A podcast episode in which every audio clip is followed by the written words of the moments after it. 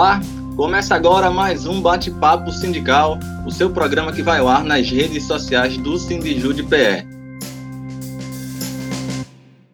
E o tema de hoje é Direito e Sociedade. A gente vai falando um pouco sobre as demandas sociais ao longo da história e também especificamente na área do Tribunal de Justiça e também como a área do direito suplanta toda a sociedade. E para falar sobre esse tema, nós temos dois convidados. O primeiro secretário do Siniju de PE, Marcos Pereira, e um dos advogados da entidade, o doutor André Barreto. Sejam muito bem-vindos ao Bate-Papo Sindical. E a gente inicia esse papo conversando com Marcos Pereira, ele que é o primeiro secretário da entidade. Muito bem-vindo, Marcos. E de que forma você vê a área do direito e sociedade de uma forma geral? Obrigado, Jade.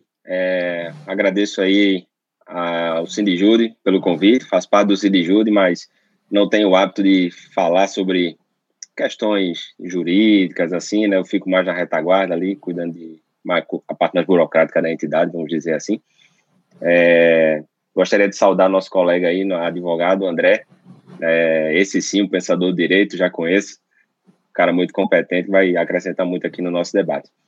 Mas, enfim, é, falando aqui um pouco sobre o tema, como já já colocou aí, é, assim, quando a gente fala né, de direito, sociedade, é, me vem logo à cabeça a faculdade de direito, né? Eu tenho formação jurídica, é, e lá quando a gente estuda teoria geral, o André vai lembrar disso, a própria sociologia jurídica, é, a gente é apresentado né, naquela, naquela oportunidade, é um brocado muito famoso né, de um jurista chamado Ulpiano, que ele escreveu numa obra chamada Tratado de Direito Civil, que onde existe o homem, há a sociedade, e onde existe sociedade, há o direito.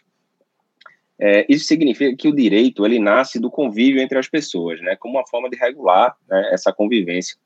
E ele se manifesta de diversas vertentes, como, por exemplo, a criação de regras, né, não necessariamente escritas, e também a própria resolução de conflitos, né, que é decorrente dessa sociabilidade, né, desse convívio entre os cidadãos.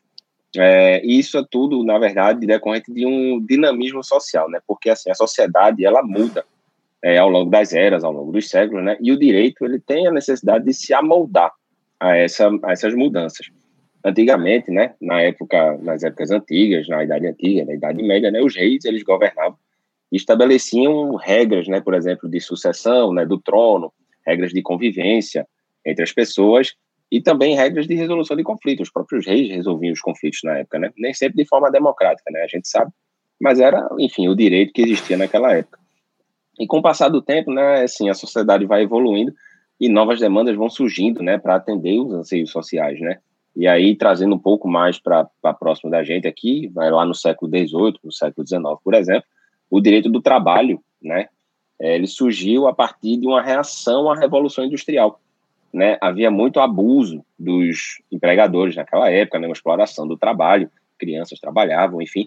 É, e aí os trabalhadores unidos vão se organizando e aí vão reivindicando melhorias, vão reivindicando condições melhores é, para poder trabalhar, para poder, enfim, se sustentar e sustentar seus familiares, e a partir disso vão sendo criadas regras, ou seja, o direito vai se criando a partir dessas demandas, dessas reivindicações, e o direito do trabalho surge, né, a partir dessas reivindicações.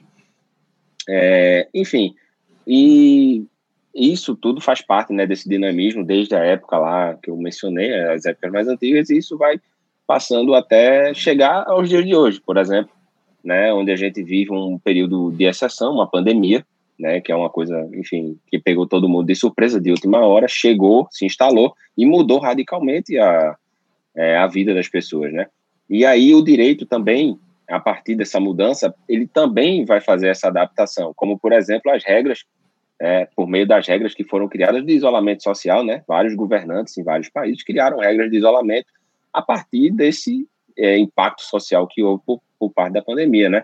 Houve fechamento de aeroporto, cancelamento de eventos, essas coisas. E aí as regras vão vir para exatamente proteger as pessoas, né? No, caso, nesse caso da pandemia, o anseio social foi por proteção à vida, proteção à saúde, o que é, os governantes, né, os operadores do direito, vamos dizer assim, tinham que fazer para proteger o bem mais importante do ser humano, que é a vida nesse caso. E aí a gente pode mencionar isso, né? Aqui no Brasil, mais especificamente, houve regras mais específicas, né? O, por exemplo, a Lei 14.010, que foi o regime jurídico transitório das relações de direito privado, que o pessoal chama RJET, né, que criou regras específicas para tratar do, da, dessa questão durante a pandemia, né, são regras que são válidas de junho até outubro, algumas até o fim do ano. Então, enfim, é, tudo isso faz parte desse dinamismo social, dessas necessidades que a sociedade coloca, que vem da sociedade, né, para que o direito se amolde, para que o direito se adapte e o direito seja aplicado, seja criado para proteger, né, a sociedade. É, é isso como eu vejo esse dinamismo, né? Eu vejo a sociedade e o direito. Muito bem, e a gente também convida o doutor André Barreto, muito bem-vindo, doutor. E para esse tema específico também do direito e sociedade, o que, é que você pode agregar? Boa tarde, Jade, boa tarde, Marcos. Quero dizer que é um prazer estar aqui com vocês, debatendo um pouco desse tema. A importante iniciativa do sindicato está promovendo esse, esse programa, o bate-papo sindical, já vai se firmando na, na categoria no sindicato como momento importante, um importante momento de, de formação. Bom, já nessa, nesse tema, é, como o Marcos já bem mencionou, uh, importante dizer que assim é isso, o direito não existe apartado da sociedade, o direito ele não é uma instância, digamos, que, que existe alheia e blindada de qualquer forma das relações sociais. Então, é importante primeiro frisar isso, porque, inclusive na formação jurídica mais tradicional que se tem nas faculdades de direito, se pode dizer assim, a, o pensamento jurídico que ele é mais predominante é, é o, é, o, chamado normativismo, como que apenas o direito existe apenas enquanto normas jurídicas, apenas enquanto regras que se estruturam estruturam um sistema uh, jurídico. Mas é importante dizer que isso, digamos assim, não é apenas a lógica interna, a coesão interna desse sistema que orienta o funcionamento do direito. Então, as relações sociais, elas em grande medida precisam, por exemplo, de regulação jurídica. Então, o direito aí surge modernamente na, na sociedade moderna e é daí no, com o capitalismo, quando há uma autonomia da, da, dos sistemas sociais, com essa necessidade de regular as relações jurídicas, as relações, por exemplo, de estabelecimento de contratos, de compra e venda, por exemplo, de bens, uh, a, a, circulação da, da própria, a própria circulação da economia. Então, é necessário haver o direito enquanto uma forma jurídica, enquanto uma forma para regular e estruturar essas relações. Então, isso que eu falo, é, ele vem um pouco dentro da, quem pode dizer, da teoria social crítica do direito, é, um nome mais clássico é o Eugeni Pachucanes, é um, é um autor russo da, do início do século XX, em que ele e um dos principais pensadores na, na teoria do direito que debate essas ideias é o Márcio Brialinho Naves, um professor da, da Unicamp, uh, onde basicamente assim, o que eu posso dizer é que assim, as relações sociais, as relações econômicas, elas geram relações jurídicas. Essas relações jurídicas, então, são o centro de regulação da, do direito e a presença do direito na sociedade. E aí, claro, na sociedade uh, moderna, uma sociedade capitalista. Então, as relações econômicas e sociais se estruturam a partir disso. E aí, o elemento, então, fundante do direito é a forma jurídica. É essa forma que, enquanto um equivalente a, a, uma, a, a relações sociais que que, digamos, da unidade da, e da identidade ao direito. Então, é a partir também, então, digamos assim, dos conflitos sociais, das lutas sociais e, digamos assim, as bandeiras e as demandas que emergem dela que também surgem, é daí que surgem, digamos assim, novos direitos. Então, enquanto uma, relação, enquanto uma reação do Estado e da, assim, do aparato, uma superestrutura estatal, então, jurídica e política que reage às, às, lutas sociais, às demandas sociais, por exemplo, mais regulação dessas relações. Então, por exemplo, num exemplo que Marcos menciona, na relação de trabalho entre um trabalhador e uma empresa, é a partir das demandas, principalmente coletivas, e do, do clamor coletivo, uma maior regulação dessa relação social e uma relação econômica, no caso, é uma relação de compra e venda da força de trabalho, que surge, digamos assim, uma formalização e uma regulação em, em cima disso, em cima dessa relação. casos servidores públicos, como é que o pessoal dentro que tá, está trabalhando dentro do Estado também passam a ter, ter regras mínimas sobre o seu trabalho, sobre como regular a relação que eles estabelecem com o Estado, enquanto também o Estado enquanto um tomador, enquanto um, aquele que, que, digamos, se beneficia do trabalho, do serviço que esse servidor presta. Então, digamos assim, minimamente poderia introduzir dessa forma o assunto. Muito bem.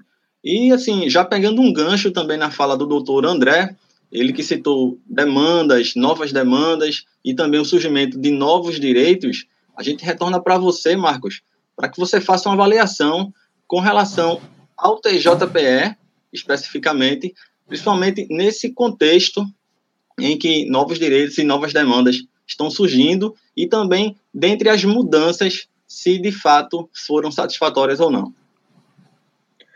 Então, Jade, é, a gente sabe que quando a pandemia se instaurou aqui, em março, mais ou menos, é, o TJ adotou algumas medidas né, para é, salvaguardar né, os servidores, os, os, juízes, né, as pessoas, enfim, que integram o Tribunal de Justiça. Algumas regras foram boas, outras não foram boas. Eu diria até que a maioria não foi tão boa. É, os servidores né, vão lembrar aqui que a portaria número 13, lá em março, foi editada em março, ela cortou o auxílio alimentação, né? É, eu tenho mais de oito anos de Tribunal de Justiça, eu nunca tive um corte é, em salário ou, ou, em benefício, enfim, qualquer tipo de auxílio é, que eu recebo no tribunal. Essa foi a primeira vez em mais de oito anos de tribunal que é, eu vi um corte é, salarial, porque, enfim, é nossa verba aquilo ali, né? É dinheiro que entra na nossa conta no fim do mês. E o TJ cortou a portaria, cortou o auxílio alimentação através da portaria 13 sob o argumento de que precisava adequar as finanças, né? É, mas aí, após muita pressão, né, os servidores lutaram bastante, questionaram bastante isso, houve uma, grande mobilização. O sindicato atuou nesse sentido. É, inclusive, foi interposta uma ação judicial naquela época, o pessoal vai lembrar disso também. E assim, após essas diversas pressões, é, o TJ voltou atrás e na portaria 15, né, é, voltou a prever o auxílio alimentação, né? É, enfim, não vai, não, ele deixou de cortar o auxílio alimentação, e inclusive pagou o auxílio alimentação de março, ou seja, pagou retroativo. E aí você questiona se realmente havia necessidade de cortar o auxílio é, antes, né? Já que pagaram depois em dobro, então quer dizer que tinha dinheiro, não precisava ter feito isso. Então, nesse aspecto, eu acho que o tribunal falhou, né? Nessa portaria aí, foi, foi muito impactante isso. E mais recentemente, né, houve a, o ato conjunto 18, que foi o ato que é, foi o plano de retomada do Tribunal de Justiça.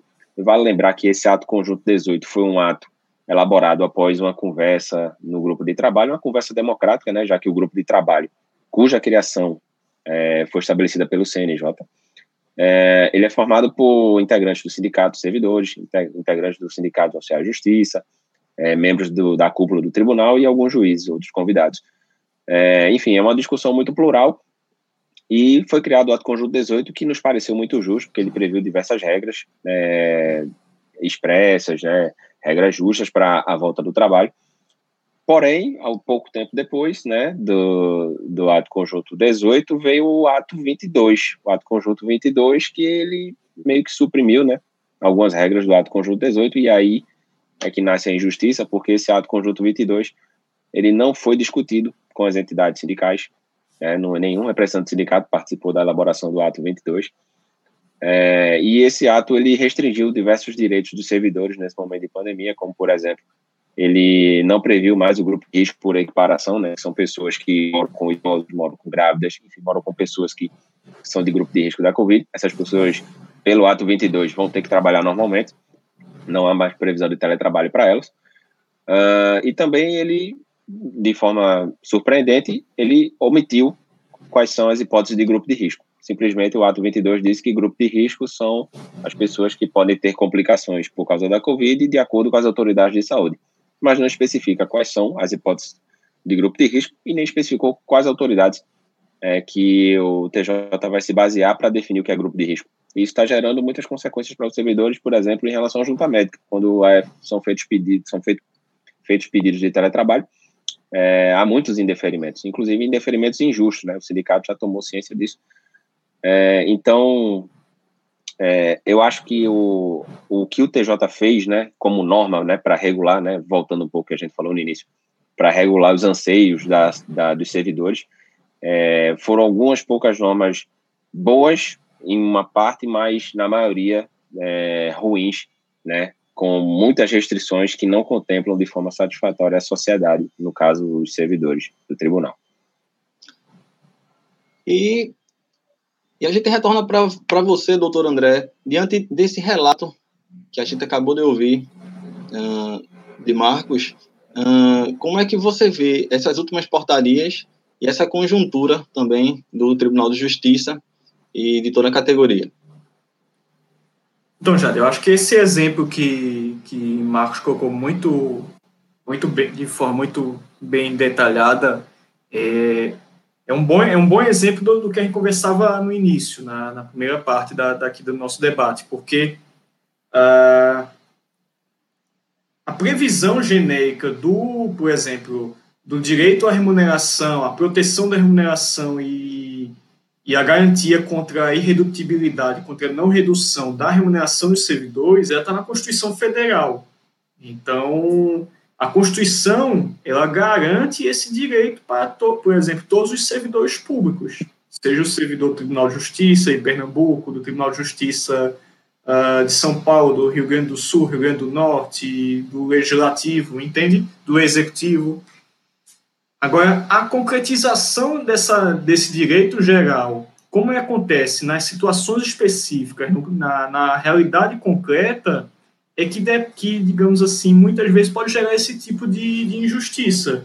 E vejam como é a partir da pressão social, da coletividade, por exemplo, aqui dos servidores do Tribunal de Justiça, que a, for, a forma, a moldura dessa, dessa, desse direito geral ele vai, dando vai para um lado ou para o outro. Então, um bom exemplo, como assim, as lutas sociais, a, a, por exemplo, a coletividade dos trabalhadores, dos servidores em, em exercício, em ação, é que em grande parte dá, dá o conteúdo do direito. Uh, nesse exemplo que também, por exemplo, da, do ato conjunto e que regulou a reabertura da, do serviço presencial do Tribunal de Justiça, e o direito que os servidores têm, por exemplo, seu, na proteção da sua saúde, da sua integridade física, além da, além da garantia de um ambiente, um ambiente saúde, um ambiente uh, seguro para trabalhar, também é um outro exemplo, porque é, é uma outra situação que essa garantia, por exemplo, de que o ambiente de trabalho seja salubre, e, ou seja, não haja agentes biológicos que prejudiquem a saúde do servidor, é uma garantia também presente na Constituição Federal, também prevista em leis federais, que, que no caso específico do servidor estadual, ela, eles se aplicam a ele também. Mas, numa questão específica, por exemplo, sobre quais são os critérios para determinar grupo de risco do servidor, esse direito aí pode estar sendo violado ou não. E aí, é um pouco a situação que Marcos coloca. Na, no segundo ato conjunto, as regras que o, que o Tribunal de Justiça é, conformou sobre, sobre o que seria o grupo de risco em relação aos servidores e quais os critérios, foram feitas de forma tão vaga que geram a violação desse direito, desse direito constitucional, que é um direito fundamental do servidor público enquanto trabalhador. O direito que existe para todos os trabalhadores e o servidor público, enquanto trabalhador, também tem esse direito de um ambiente de trabalho seguro para ele. Então vejam que é muito a partir da luta social que o direito toma forma, né? E, e é muito também nessa relação, na relação entre as partes. Então vejam como é muito do encadeamento da relação social, de como a dinâmica social vai se tomando a partir de conflitos, em grande medida, que a regulação jurídica ela toma corpo, ela se concretiza.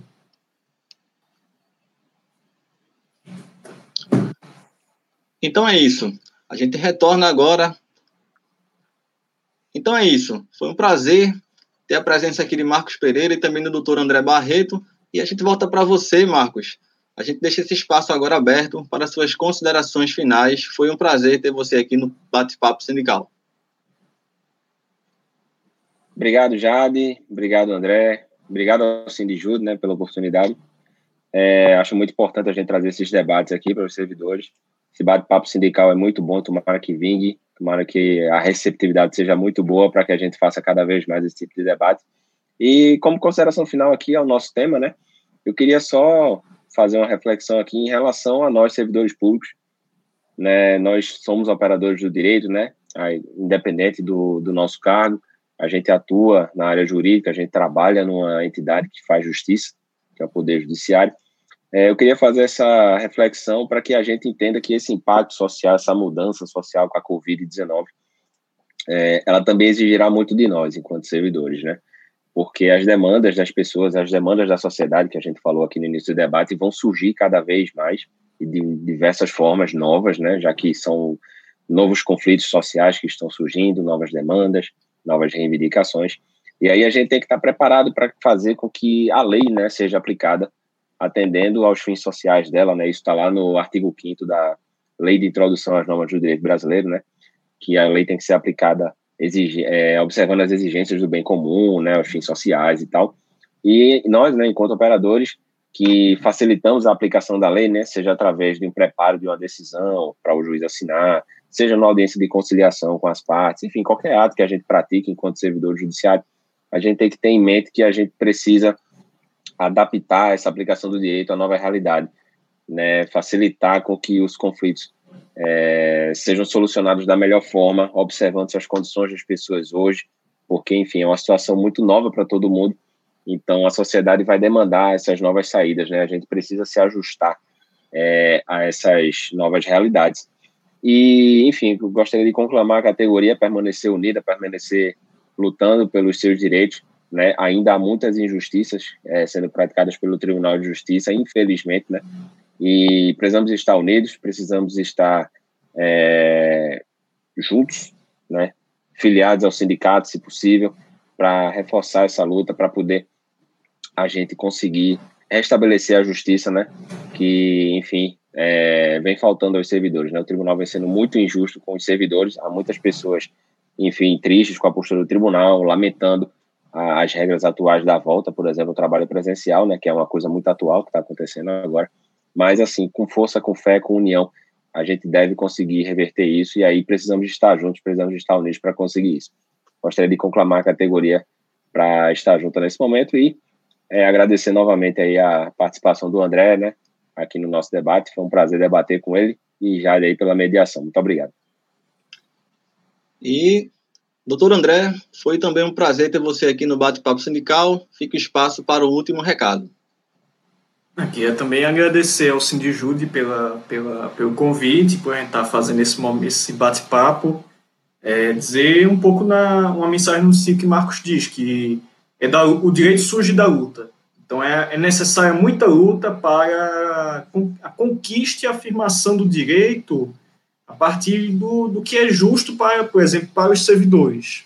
Então é, é necessário então seguir organizados, seguir firmes é, e, é na, e é nessa luta que vai se construindo as garantias para os servidores. Então vemos que as injustiças, as violações, elas seguem existindo, então é, é, necessário que essa, essa união ela siga sempre firme, sempre forte.